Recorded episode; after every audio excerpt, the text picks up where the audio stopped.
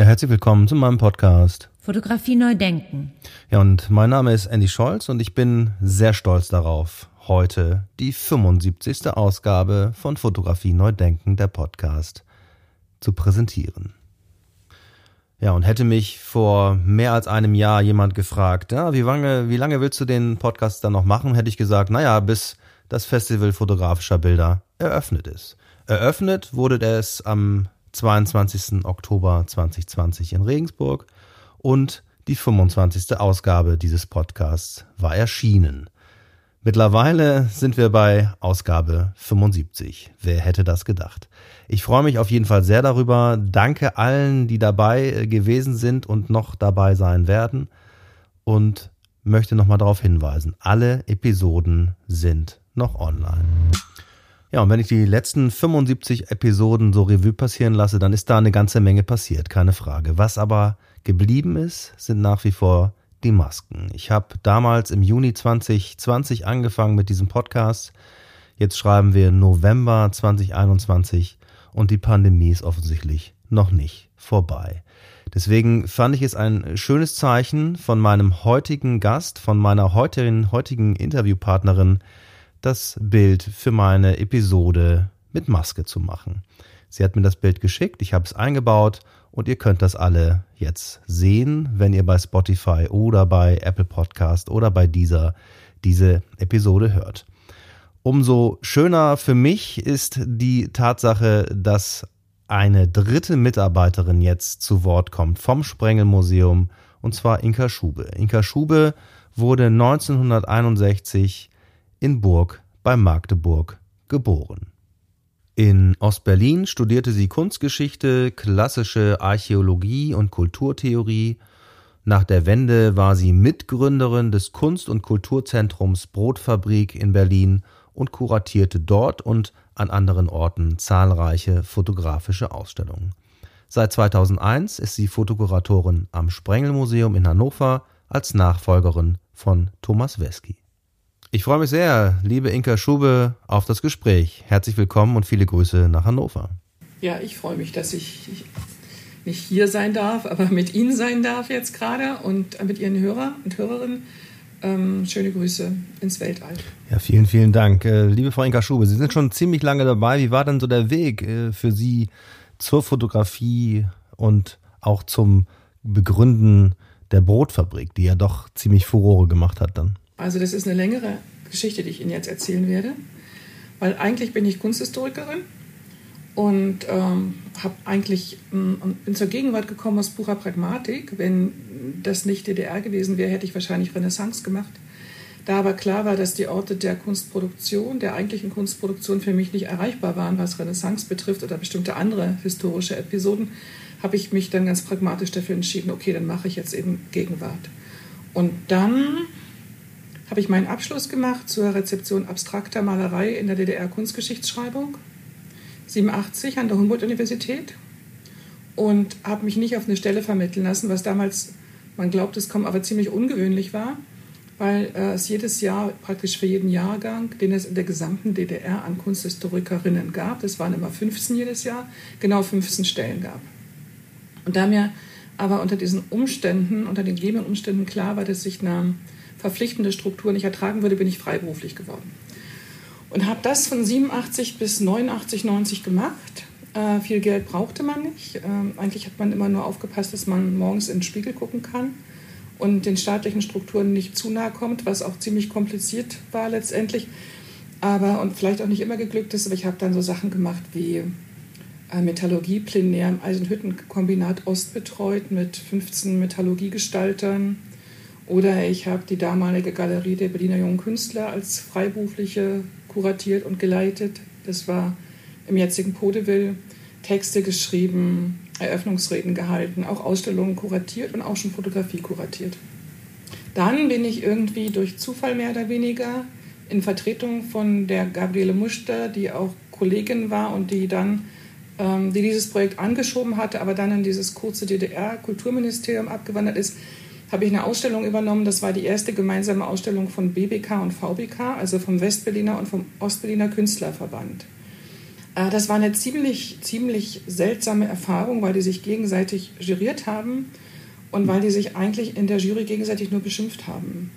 Also die Westler hatten natürlich immer recht, das war ganz klar. Aber die Ostler sozusagen waren auch nicht ohne und alles Kerle, Männer ebenso, so Männer, Maler-Diskurse, Streitigkeiten.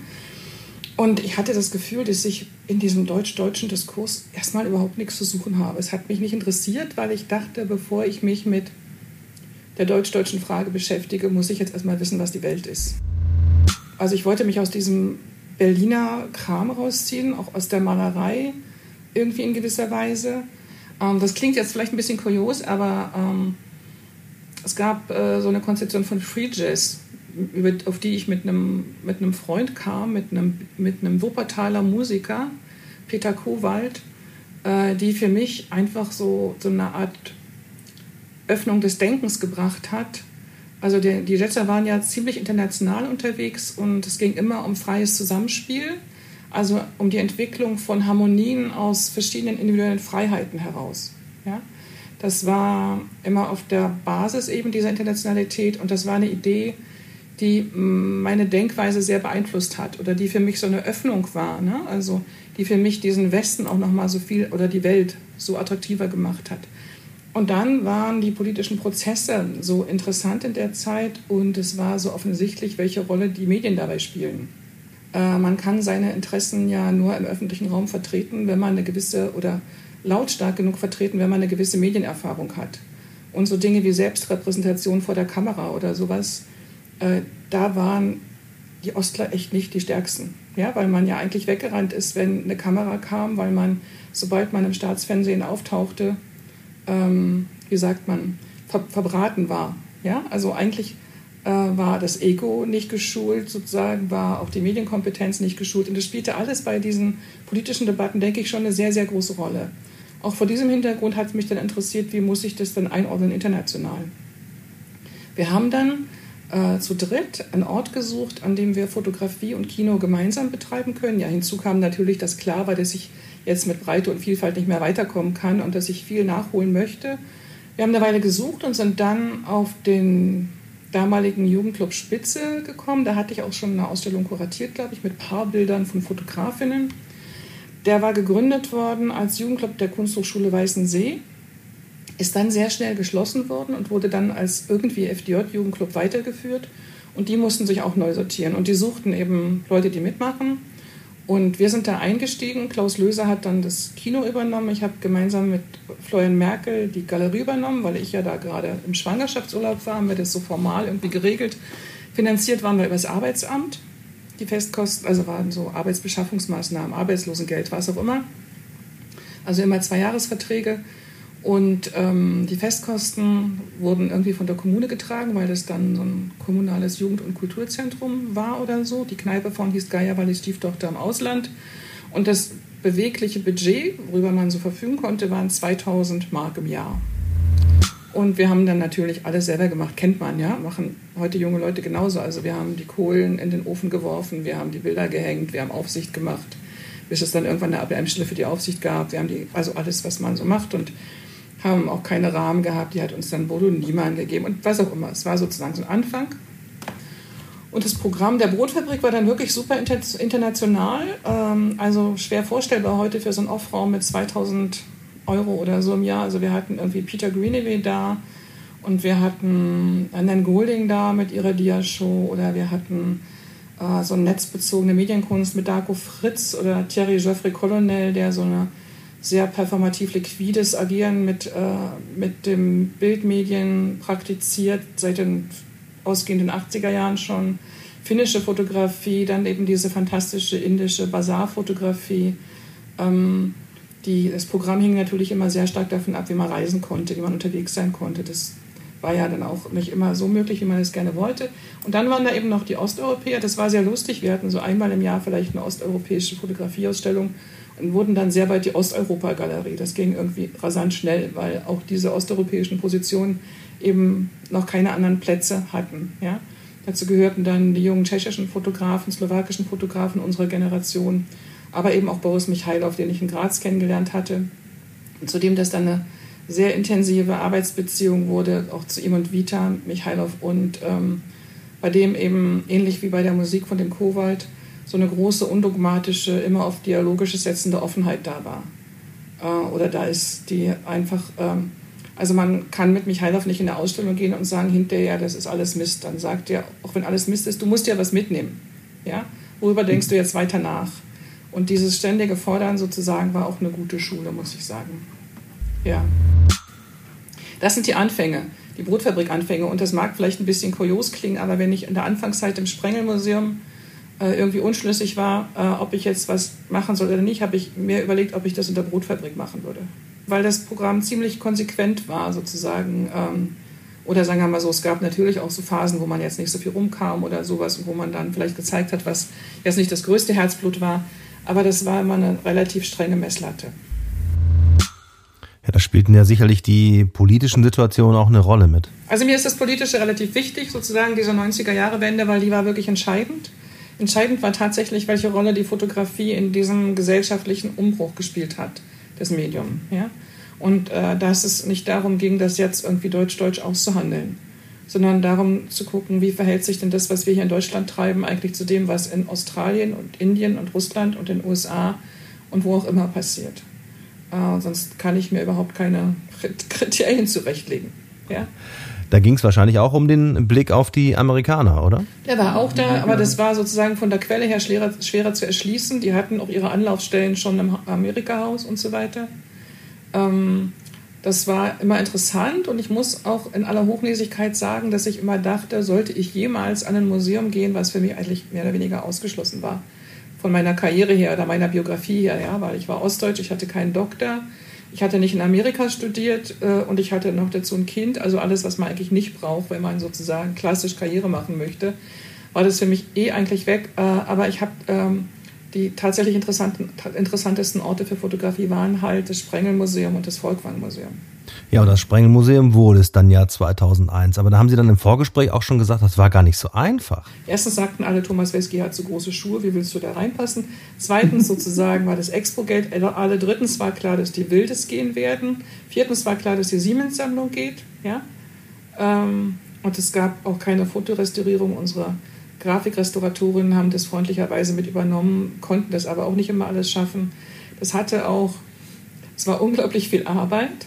Äh, aber es hatte auch so, so Reize, weil man eben 280 Fotografien von Helen Levitt, der Vintage Prince zum Teil eben selber vermessen musste und die Passepartout-Maße nehmen musste oder so. Man hat eben hier auch relativ viel selbst gemacht. Und inzwischen ist aber ja unglaublich viel passiert. Wir haben die Sammlung der Sparkassenstiftung übernommen. Und damit war eigentlich auch klar, dass es eine Fotorestaurierung geben muss. Und die zweite Stelle für Stefan Gronert, der hauptsächlich ja für diese Sammlung mit zuständig ist, ähm, also das ähm, hat sich in den, seit 2015, glaube ich, 14 oder 15 eigentlich mit diesem Erweiterungsbau, mit dem Depot auch unglaublich viel getan. Das ist schon cool. Ja? Also wenn ich daran denke, wie das war, als ich hier angefangen habe und was inzwischen alles da ist, wie die Struktur für die Fotografie sich äh, professionalisiert hat, ist das schon klasse. Aber ist das nicht insgesamt noch viel zu wenig? Es ist überhaupt und überall zu wenig, das muss man sagen. Ne? Also es ist wirklich tatsächlich ähm, zu wenig. Wir wissen das Dilemma um die Fotografie, die vielen Nachlässe, die auch noch kommen werden, die eigentlich über die entschieden werden muss und so weiter. Es gibt viel zu wenig Restauratorinnen im Bereich der Fotografie. Wir könnten hier gut und gerne drei beschäftigen. Das kann ich Ihnen ehrlich sagen, weil wir kommen, also Christina wird es auch gesagt haben, es ist wirklich verdammt viel Arbeit. Ja? Also ein großes Problem ist für mich nach wie vor eben, dass diese Personaldecken es eigentlich nicht erlauben, dass man im größeren Umfang gemischt hängen kann. Ja? Das führt dann dazu, dass man die Geschichte der Malerei als Geschichte der Malerei liest, aber nicht als Geschichte der Malerei innerhalb einer Mediengeschichte. Dadurch, dass es rein technisch nicht zu bewerkstelligen ist, dass man äh, eben Malerei und Fotografie oder andere Skulptur, was auch immer, gemischt ne, hängt in Sammlungspräsentationen, weil man die Fotografie ja alle drei Monate umhängen muss und das die Personalressourcen überhaupt nicht hergeben. Also diesen ganzen Turnus, den man mit der Fotografie einhalten muss, damit die konservatorisch sicher ähm, sind und nicht zu viel Licht bekommen und so weiter. Das ist in den Häusern einfach nicht zu leisten. Und das führt dazu, dass man in diese Museen reingeht und denkt, aha, die Malerei führt ein Gespräch mit sich selber. Malerei, Malerei, Malerei. Grafik findet man ja dann auch selten runter, weil da das gleiche Problem besteht. Ja, dadurch scheint sich ja äh, die Fotografie immer nur mit sich selbst zu beschäftigen, gewissermaßen. So scheint es. Genau, also das sind wirklich, also, also ich mag das gar nicht. Also jetzt, man hat natürlich die monografischen Ausstellungen sozusagen, die dann nur eine Position zeigen, wie jetzt Sanele Moholi. Aber in unseren Fotoräumen habe ich eigentlich immer darauf geachtet, dass ich das äh, schön mischen kann. Und für Sonderausstellungen funktioniert es auch, ne? aber es funktioniert eben nicht in Sammlungspräsentationen, die ja doch den größeren Teil der Wahrnehmung bestimmen, wenn man durch Museen geht. Und das, ich finde es tragisch, deswegen diskutieren ja die Häuser alle äh, auch immer mehr und verstärkt Exhibition Copies, was auch wieder ein Problem wird und so weiter und so fort. Oder die Integration von von Bewegtbild, was dann ne, noch leichter zu integrieren ist als jetzt drei Fotografien von Blossfeld, die man dann nach drei Monaten runternehmen muss. Und dann hat man dann eine leere Stelle. Und was macht man denn jetzt damit? Und wer schafft es überhaupt? Und wie kann man es schaffen? Also das ist in diesen Routineabläufen einfach gar nicht drin. Darüber haben wir hier ganz, ganz lange auch im Haus diskutiert und versuchen jetzt mal so ein bisschen über Exhibition Copies weiterzukommen. Also oben in der Ausstellung von Reinhard Spieler in der Sammlungspräsentation ist es ja schon so. Und wenn wir Nachlässe übernehmen, handeln wir das auch aus, immer unter der Maßgabe, dass das alles autorisiert sein muss und dass wir äh, darauf deutlich hinweisen und dass jederzeit die Möglichkeit besteht, die Originale dann auch im Studienraum anzuschauen. Also wir hängen da jetzt nicht Exhibition Copies rein von Sachen, die wir gar nicht im Haus haben, sondern es geht immer um Sammlungsbestand und immer um das Angebot, okay, da hängen jetzt äh, drei Ballhouses als Exhibition Copies aber wenn Sie sehen möchten, wie die im Original aussehen, dann machen Sie doch bitte einen Termin mit, unserer, mit unserem Studienraum. Dann zeigen wir Ihnen die gerne. Das wird bei Dürer auch so gehandhabt. Da zeigt man jetzt auch nicht die allerbesten Stiche, sondern da weiß man, ne, wenn jemand nachfragt und sagt, er möchte die richtigen sehen, ist es jemand, der sich ein bisschen besser auskennt, ja. Jetzt habe ich persönlich ja immer noch den Eindruck, dass wir immer noch äh, in diesem Dilemma stecken, dass es jetzt viele oder dass viele der Meinung sind, dass computergenerierte Bilder äh, und äh, so weiter und digitale Fotografie keine richtige Fotografie ist. Ich weiß nicht, also wenn das Bild dann, ich sage jetzt mal Bild, ne, weil es bei Ihnen auch immer um die Unterscheidung zwischen Fotografie und Bild geht, wenn das Bild dann tatsächlich die Kraft hat, also dann denkt man, ne, dann also wenn es eine Behauptung sozusagen schafft, dann äh, spielt das, glaube ich, keine Rolle mehr. Dann, also meiner Meinung nach, dann wird es wieder interessant, weil dann muss man genau fragen, sozusagen, wie es passiert ist. Ja? Sehr schön. Also es spielt keine Rolle, wie das Bild entstanden ist oder wie es passiert ist. Welche Bedeutung hat für Sie das Museum? Ich sehe das Museum ja als so eine Art Scherbensammler. Also wir sammeln das, wenn man sich das in der Antike so, ne, wenn man sich das vorstellt, wir sind so Archäologen der Gegenwart und wir sammeln so Scherben ein und wir versuchen, diese Scherben irgendwie zu Sinn, zu Sinnkonstruktionen zusammenzusetzen, wenn wir die ausstellen, was auch immer. Und sortieren die neu und gucken immer wieder, welchen Sinn das ergibt. Und in der Archäologie ist es ja auch so, dass wenn man eine Scherbe hat, hat man vorn drauf das Ornament und hinten drauf hat man die Materialität. Und ich kann eigentlich dieses Ornament nur einordnen, wie auch immer, wenn ich die Materialität dazu habe. Ja? Anfang, also ich kann sozusagen, ich kann ein schönes Ornament haben, heißt aber gar nichts, wenn ich die nicht in einer bestimmten zeitlichen Ebene verorten kann und zuordnen kann. Und für mich ist diese Abbildleistung der Fotografie so etwas Ähnliches, Ähnliches, um das mal zugespitzt zu sagen, ähm, wie dieses Ornament. Und der Bildträger gehört für mich, deswegen ist es dann ein Bild für mich, der Bildträger gehört unbedingt dazu. Also Anfang der 90er Jahre gab es so diese Geschichte mit das Bild als Oberfläche und so weiter. Ne? Ähm, da war ich nie ein Fan von, weil ich finde, dass auch ähm, also dass auch ein Buch ein Bildträger ist oder dass ein Monitor ein Bildträger ist und dass eine Projektionswand ein Bildträger ist oder ein Fotopapier eben Bildträger ist. Ja? Weil nur wenn ich das zusammendenke, kann ich den Kontext bestimmen. Also diese Oberfläche, dieses Ornament an sich sozusagen ist eigentlich nicht tatsächlich aussagekräftig, sondern über die Materialität, die sozusagen der Träger von diesem Ornament ist, erfahre ich ganz viel über die zeithistorischen Bezüge, kann ich zuordnen. Oder kann ich auch die Funktion innerhalb von ähm, Kommunikationsprozessen zuordnen. Ja? Also weil es ganz klar, ein Foto in der Zeitung ist ein völlig, Salgado in einer Anzeige für Kodak ist was völlig anderes als ein Salgado in der Werbung für einen, für einen ja, Wim Wenders Film oder ein Salgado in einem Salgado monografischen Band ist was anderes. Es ist immer ein anderes Bild. Und deswegen ist dieser Bildträger so wichtig. Und das vergessen wir manchmal in diesen digitalen Zeiten. Das ist für mich eigentlich die größere Gefahr, dass wir das vergessen, weil wir denken, Bilder sind diese Oberflächen und dann nicht mehr mitdenken, dass ich Sie jetzt hier gerade angucke auf diesem Monitor, bestimmt sozusagen unser Gespräch ganz wesentlich mit. Und das, ich rede ja nicht mit, ne? mit dieser Pixel-Dings da, sondern ich rede sozusagen in diesem ganzen Komplex von äh, digitaler Struktur mit ihnen, wo ganz viel dranhängt und wo man eigentlich wirre wird, wenn man darüber nachdenkt, was das alles bedeutet. Also ökologisch und was auch immer. Ja? Also da muss ich jetzt direkt äh, einhaken, nochmal nachfragen. Also da müssen wir ja äh, direkt auf das Smartphone springen. Also ist das dann auch so ein Ornament? Also das, was ich hier sehe sozusagen, ich, der, der, Begriff Ornament ist jetzt wirklich zugespitzt. Also ich kann das eigentlich immer nur erklären mit der, mit der Relation zu einer, zu einer archäologischen Arbeit an der Scherbe oder so. Dann können wir gerne in diesem Bild, in dieser Metapher bleiben. Also für mich ist sozusagen das Bild sozusagen oder der Bildkörper ist jetzt dieses Ding hier. Ist jetzt dieses Smartphone, ja? Und darauf lese ich jetzt vorne was sozusagen. Und das kann ich überhaupt nicht deuten, wenn ich irgendwie den Bildkörper dazu nicht habe. Und das finde ich eben also eine super interessante Geschichte, das immer wieder sich klar zu machen, weil dann praktisch die Bilder auch verortet bleiben. Also die werden dann, die sind dann weniger einfach irgendwas frei verfügbares, fluides, was so ohne Raum und Zeit auch alle Bedeutung verliert. Ja? Also die Bedeutung generiert sich ja eben aus dem Kontext und den kann ich jetzt irgendwie textlich dazuschreiben oder sowas.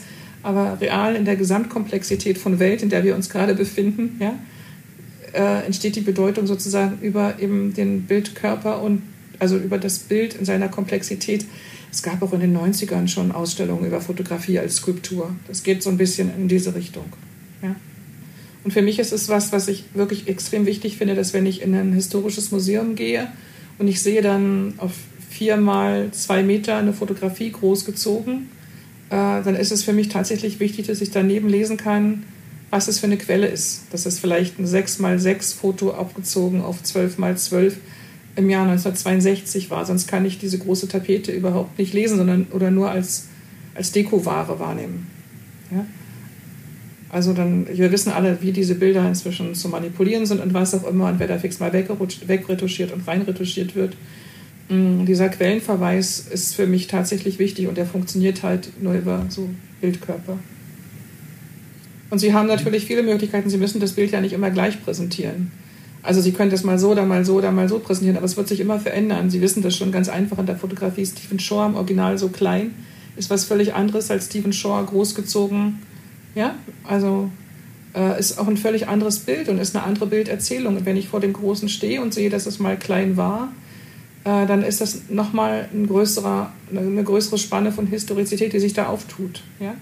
Ich weiß nicht, ob Sie die William Klein-Ausstellung in CO gesehen haben, vor ein paar Jahren. Die waren, die William Klein-Arbeiten, die Kontaktbögen waren über die ganzen Wände riesig sozusagen ähm, tapeziert. Und in der Vitrine lagen kleine Originale und nur mit diesen Originalen, Vintage sozusagen, ne, das ist ja, Vintage ist für mich kein Begriff für einen Markt, sondern ein Begriff für eine Quelle oder so. Ja. Da war plötzlich auch die Bedeutung dieser großen Bilder nochmal neu zu sehen. Das ist eigentlich nichts Neues, es ist nichts, was aus der digitalen Fotografie kommt. Aber äh, es ist was Spannendes, darüber nachzudenken. Ich meine, Sie überlegen sich doch auch ganz genau, wie groß Sie einen Abzug machen und ob Sie den auf welchem Monitor zeigen. Das ist doch genau das, was das Bild formuliert. Fotografie neu denken. Der Podcast. Sehr schön. Kommen wir dann mal zu meiner Klassikerfrage, zu meiner Lieblingsfrage gewissermaßen. Wann ist denn ein Bild dann ein gutes Bild? Also so Foto und Fotografie, ja, ist sowas, was so in Bewegung ist. Also das ist, das ist diese riesige Masse von wabernden Informationen, die sozusagen viel verzweigt unterwegs ist und immer wieder neu ausgestoßen produziert wird, diese ständige Bewegung. Und im Bild wird es für mich dann, oder ein Bild generiert das Medium da, wo es nachhaltig Aufmerksamkeit bindet. Ich sage jetzt noch nicht, dass es Kunst ist, aber wo es nachhaltig Aufmerksamkeit bindet, ist es erstmal ein Bild für mich. Ja? Und das ist eben immer dreidimensional sozusagen. Äh, also ein Bild, was sich versprachlicht, also es muss natürlich immer an dieser Hyperkodifizierung passiert, glaube ich, auch sowas, also generiert sich sowas wie so ein poetischer Überschuss. Ja, was, was man nicht versprachlichen kann. Wenn ich ein Bild komplett versprachlichen kann, ja, dann ist es eigentlich, dann brauche ich auch das Bild nicht, dann kann ich den Text schreiben oder so. Aber ähm, um eine längere Aufmerk Aufmerksamkeit zu binden, ist es, glaube ich, schon ganz wichtig, dass da was drin ist, was, ähm, was auch miteinander arbeitet. Und ähm, das liest natürlich jeder auch anders. Also, ich meine, ich bin jetzt nicht so ein Fan von, von Fotografie, die Fototheorie bebildert, wenn es dann dabei bleibt. Ja? Also, wenn ich dann genau die Theorie dazu lese und dann hat sich das Bild erschöpft. Weil das ist eigentlich langweilig irgendwie. Also, da muss schon dieser poetische Mehrüberschuss irgendwie existieren, damit es eine Haltbarkeit hat, auf die ich auch vertraue, insofern, dass ich dann hoffe, dass das Bild auch eben diese, diese längere Lebenszeit hat. Wenn ich jetzt hier im Museum schaue, weiß ich jetzt, also so viel können wir sowieso nicht ins Museum holen, aus ganz pragmatischen Gründen, finanziellen Gründen würden wir viel lieber viel mehr. Ich gucke ja immer mit dem, ich muss ja immer versuchen, mit so einem Blick zurückzugucken, also aus der Zukunft zurück. Ne? Also welches Bild kann eigentlich in 30 Jahren interessant sein? Das ist aber ein großer Anspruch. Ja, aber dafür sammeln wir ja. Das ist ja der Job von Museen, dass wir eigentlich sozusagen so ähm, das aus dem, aus dem Strom von Geschichte ziehen. Ich sage immer so ein wackeliges Floß, auf dem wir so in diesem Strom von Geschichte sitzen, ja, und immer mal so reinfassen und was rausziehen, von dem wir glauben, dass das, also, ich sage es mal, bewahrenswert ist, so ein doofes, pathetisches Wort, aber dass wir das in die Zukunft transportieren wollen. Das kann natürlich sehr verschiedene Gründe haben. Ich hatte aber in der Arbeit mit Martin Paar sehr lustige Situation. Wir haben ja zusammen Bilder ausgewählt aus den Projekten, die er hier in Niedersachsen gemacht hat. Und Martin Paar sagte immer, du bist zu langsam, Inka, du bist zu langsam. Ja? Er ist viel, viel schneller. Und dann habe ich gesagt, ja, Martin, ich suche hier sozusagen in einem anderen Zeitintervall aus. Du suchst eigentlich immer für die Tagespresse aus. Ja? Aber ich suche sozusagen Bilder aus, die auch in fünf Jahren oder in zehn Jahren oder in 50 Jahren möglicherweise noch interessant sind. So muss ich zumindest denken. Klar ist es anstrengend. ja, weil es sozusagen ja auch interessant, die Frage, also ist die Frage, wie stellt man sich dann diese Zukunft vor, von der aus zurück auf die Bilder gedacht werden oder die Bildbedürfnisse. Wir sind wieder bei den Bildbedürfnissen. Oder welche Art von historischen Erzählungen zum Beispiel, ist ja auch ein wichtiger Punkt. Ne? Also wie wird Geschichte mittels Fotografie geschrieben und wo bestehen zum Beispiel Defizite, wo ich sage, okay, da gibt es aber einen blinden Fleck, da guckt niemand hin oder diese Erzählung möchte ich gerne in 30 Jahren gelesen wissen oder sowas in der Art. Also dieser White Cube, das sage ich noch, weil es mir wichtig ist, dieser White Cube, der wird ja immer so polemisiert im Sinne von irgendwas Heiligem oder sowas. Für mich ist dieser White Cube aber eher so eine Art Labor. Also wir reden ja ständig über diesen Bilderfluss und wie schnell sich diese Bilder ständig bewegen und bewegen und bewegen und dass man eigentlich gar nicht dazu kommt, sozusagen innezuhalten und zu sagen, okay, das Bild gucke ich mir jetzt nochmal genauer an, da war irgendwas. Ne? Was heißt das eigentlich? Und ich finde, dieses, dieser, dieser White Cube ist so eine Art ähm, Untersuchungslabor, in dem man Dinge aus der Realität ja, rauszieht, sozusagen, und in, auf so eine Art Labortisch legt. Und man, auch wenn man ihn dahin legt, weiß man ja trotzdem noch, wo man ihn hergeholt hat und was der Kontext ist. Aber man kann ihn nochmal in Ruhe und genauer angucken und studieren und kann sich über Wahrnehmungsweisen und diese Geschichten irgendwie verständigen. Und dafür ist der White Cube für mich so interessant. Fotografie neu denken. Der Podcast. Ja, da kommen wir direkt zur letzten Frage fast schon, ähm, nämlich zu der, Ihrer Meinung nach, müssen wir der jüngeren Generation all diese Dinge, die Fotografie an sich ausmachen, noch mehr vermitteln oder überhaupt vermitteln? Das finde ich schon, aber da sind wir, diese Frage stellen Sie immer. Und eigentlich kommen wir dann immer, wenn ich das runterbreche, komme ich beim Bildungssystem an. Ja? Und wenn ich beim Bildungssystem ankomme, komme ich bei der, äh, bei der Politik an und dann bin ich bei der Steuerpolitik und dann bin ich bei den augenblicklichen Koalitionsverhandlungen. Und meine Angst davor, dass die, ja, dass die Steuerpolitik sich nicht ändern wird oder im Sinne der FDP ändern wird und die Mittel sozusagen für das, was schulische Bildung betrifft, und das ist ja nur ein Bereich, diese Medienkompetenz, ja, nicht mehr werden. Das ist wirklich ein Drama.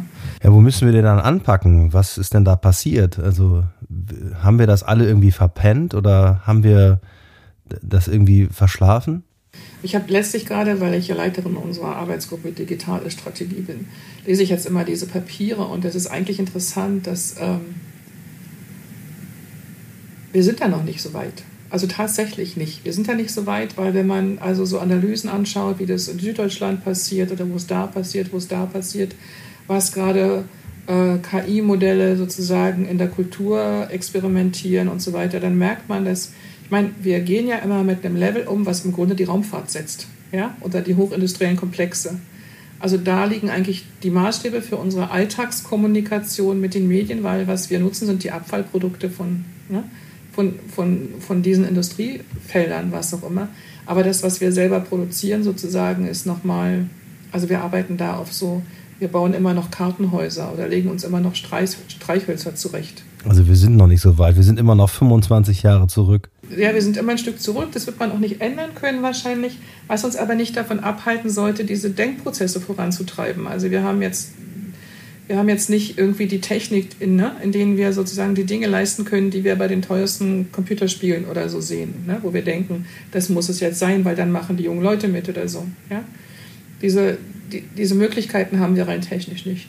Das äh, sollte uns aber nicht davon abhalten, mit den Möglichkeiten, die wir haben, ob die jetzt analog oder digital sind, die Fragen aufzuwerfen, die wir darin sehen und die sich darin entwickeln. Und das ist ja schon ein wichtiger Schritt, um das einfach in den Mainstream zu tragen oder weiterzutragen und zu bewegen. Ja?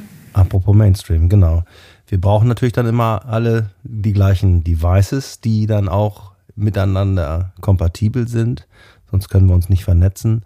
Und damit werden diese Unternehmen nach wie vor Geld verdienen. Ja.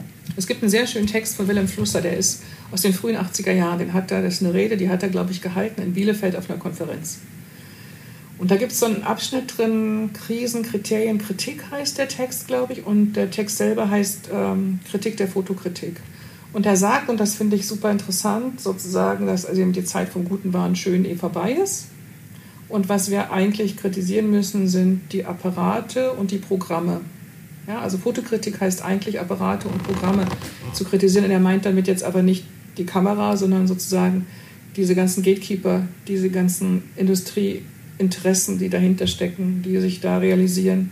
Äh, das immer im Auge zu behalten, ist super wichtig. Deswegen äh, ist es eben wichtig, dass man nicht nur sagt, ich habe da jetzt ein Foto drauf, sondern ja, das ist ein Ding, was mir gerade dieses Foto zeigt. Das Foto hat, das Bild hat Bildkörper, so blöd das jetzt klingt. Ja?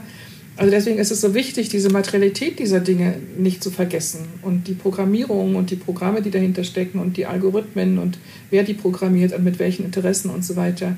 Ähm, da kommen wir ja überhaupt nicht hinterher, aber sich damit zu befassen, ähm, ist, darf man nicht vergessen. Fotografie neu denken. Schönes Schlusswort. Vielen Dank, Frau Schube, und alles Gute. Viele Grüße nach Hannover und nach Berlin. Hat mich sehr gefreut, mit Ihnen zu sprechen. Dankeschön. Ja, gerne und Grüße zurück. Und es war nett mit Ihnen. Tschüss. Fotografie neu denken. Der Podcast. Staffel 3. Ja, sehr schöne Sache. Und äh, ich habe festgestellt, es ist tatsächlich der dritte, die dritte Mitarbeiterin vom Sprengelmuseum. Nämlich wir hatten als erstes äh, Dr. Stefan Gronat als Fotokurator, der ist auch erwähnt worden jetzt hier im Gespräch. Dann hatten wir die Fotorestauratorin vom Sprengelmuseum, nämlich Christina Blaschke-Walter, hier auch schon im Podcast und heute Inka Schube als letzte aus der Reihe. Sehr schöne Sache. Wer mehr wissen will über das Sprengelmuseum und die Ausstellung und die Arbeit von Inka Schube, der kann das tun und sich informieren unter www.sprengel-museum.de. Ja, und damit, ich kann es immer noch nicht ganz glauben, endet die 75. Episode meines Podcasts Fotografie Neu Denken und damit auch die dritte Staffel.